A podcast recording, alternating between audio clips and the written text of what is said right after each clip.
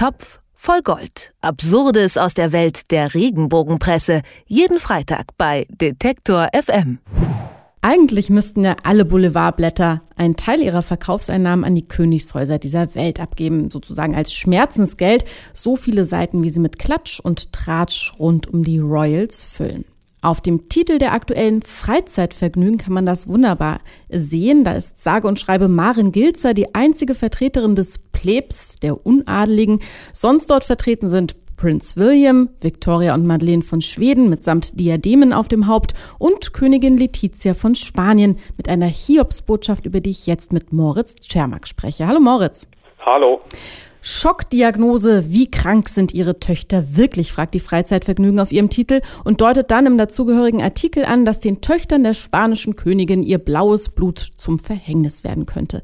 Welche knallharten Beweise legt das Blatt denn dafür vor?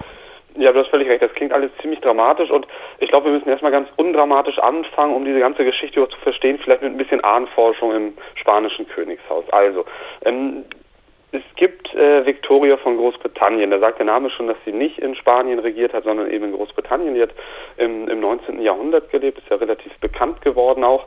Von der stammen aber in direkter Linie Königin Sophia und König Juan Carlos von Spanien ab, ähm, beziehungsweise die ehemalige Königin und ehemaliger König. Juan Carlos war jetzt der Vorgänger von Felipe, das ist nämlich sein Sohn. Also Felipe von Spanien, das ist der aktuelle König und seine Frau Letizia ist die Königin. Und die haben zwei Töchter. Leonor elf Jahre alt und Sophia zehn Jahre alt und, und um die soll es eben gehen.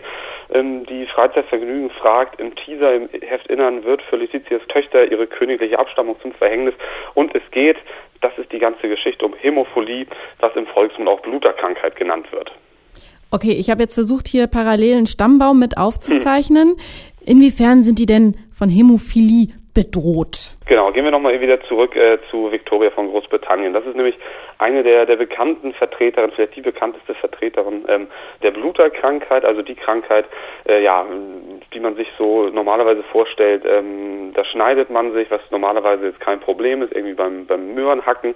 Ähm, normalerweise setzt dann äh, die Blutgerinnung ein und dann ist die, die Wunde auch irgendwann wieder verheilt. Und bei der Bluterkrankheit gibt es eben einen Gendefekt und dieser Gendefekt verhindert dann die Blutgerinnung und man kann tatsächlich an relativ harmlosen Schnitten, Schrammen, Verletzung durchaus auch sterben. Das gab es immer wieder und Victoria von Großbritannien war eben eine, eine der Personen, die diesen äh, Gendefekt in sich trägt äh, und das ist dann auch schon das Wichtige daran, denn Frauen äh, können in der Regel und nur in ganz großen Ausnahmefällen an dieser Krankheit erkranken. Sie können zwar Trägerin sein und das dann auch vererben an, an männliche Nachfahren, auch an weibliche Nachfahren, aber eben diese weiblichen Nachfahren sind dann auch nicht erkrankt an dieser Krankheit, sondern die Bluterkrankheit, diese nicht eintretende Blutgerinnung tritt nur bei Männern auf. Naja, und dadurch, dass es eben eine Erbkrankheit ist und Victoria von Großbritannien äh, über mehrere Ecken mit den beiden äh, jungen spanischen Thronfolgerinnen Leonor und Sophia verwandt ist, gibt es jetzt eben diese dramatische Schlagzeile in der Freizeitvergnügen. Also es könnte sein, dass Leonor und Sophia eben auch diese Bluterkrankheit in sich tragen, ohne aber an ihr zu erkranken, weil das geht ja nicht, sind ja Mädchen. Du hast es äh, komplett richtig erfasst. Es ist theoretisch möglich, wir wissen es nicht, die Freizeitvergnügen weiß es auch nicht, aber es ist äh, eine theoretische Möglichkeit, das reicht ihnen in der Regel immer für eine dramatische Schlagzeile. Naja, Wobei ich das Drama jetzt noch nicht verstehe, also wenn die selbst nicht erkrankt sind, wo ist dann das Problem? Völlig richtig. Das ist natürlich das, das, das Freche an dieser Geschichte. Ähm, selber sind sie jetzt erstmal nicht bedroht äh, im Sinne, ähm, dass irgendwie ihr, ihr Leben in Gefahr ist. Aber, und das ist dann der Twist am Ende der Geschichte, naja, also die beiden wollen doch hoffentlich, äh, so die Freizeitvergnügen, äh, irgendwann auch mal eine eigene Familie haben. Klar, das wollen Kinder wir alle, alle. Muss ja, genau. Äh, und na, an die Kinder, und gerade wenn es dann Söhne sind, an die könnten sie diese Krankheit eben auch vererben, wenn sie denn äh, tatsächlich davon selber Träger sind. Naja, und das wäre doch ziemlich dramatisch, wenn Felipe und Letizia zusehen müssten, wie ihre Töchter um die Enkelkinder bangen, wenn die irgendwie mal auf dem Spielplatz stürzen und dann vielleicht verbluten können. Okay, also um drei Ecken eine Gefahr konstruiert für die real existierenden Töchter. Keine Gefahr, völliger Quatsch medizinisch gesehen, also die Schlagzeile von der Freizeitvergnügung. Aber ich muss schon sagen, es war ein bisschen Bildungsgossip. Also es ist zwar totaler Quatsch, aber ähm, medizinisch habe ich da schon ein bisschen was gelernt, weil das mit diesen X-Chromosomen und der Bluterkrankheit hatte ich nicht so auf dem Schirm.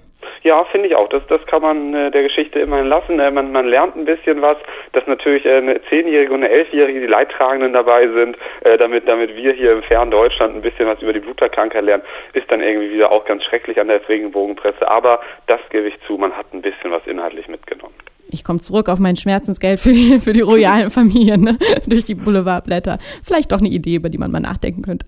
Na gut, Moritz Czermak nimmt für uns Meldungen aus dem Boulevard unter die Lupe. Vielen Dank dafür. Ich danke auch.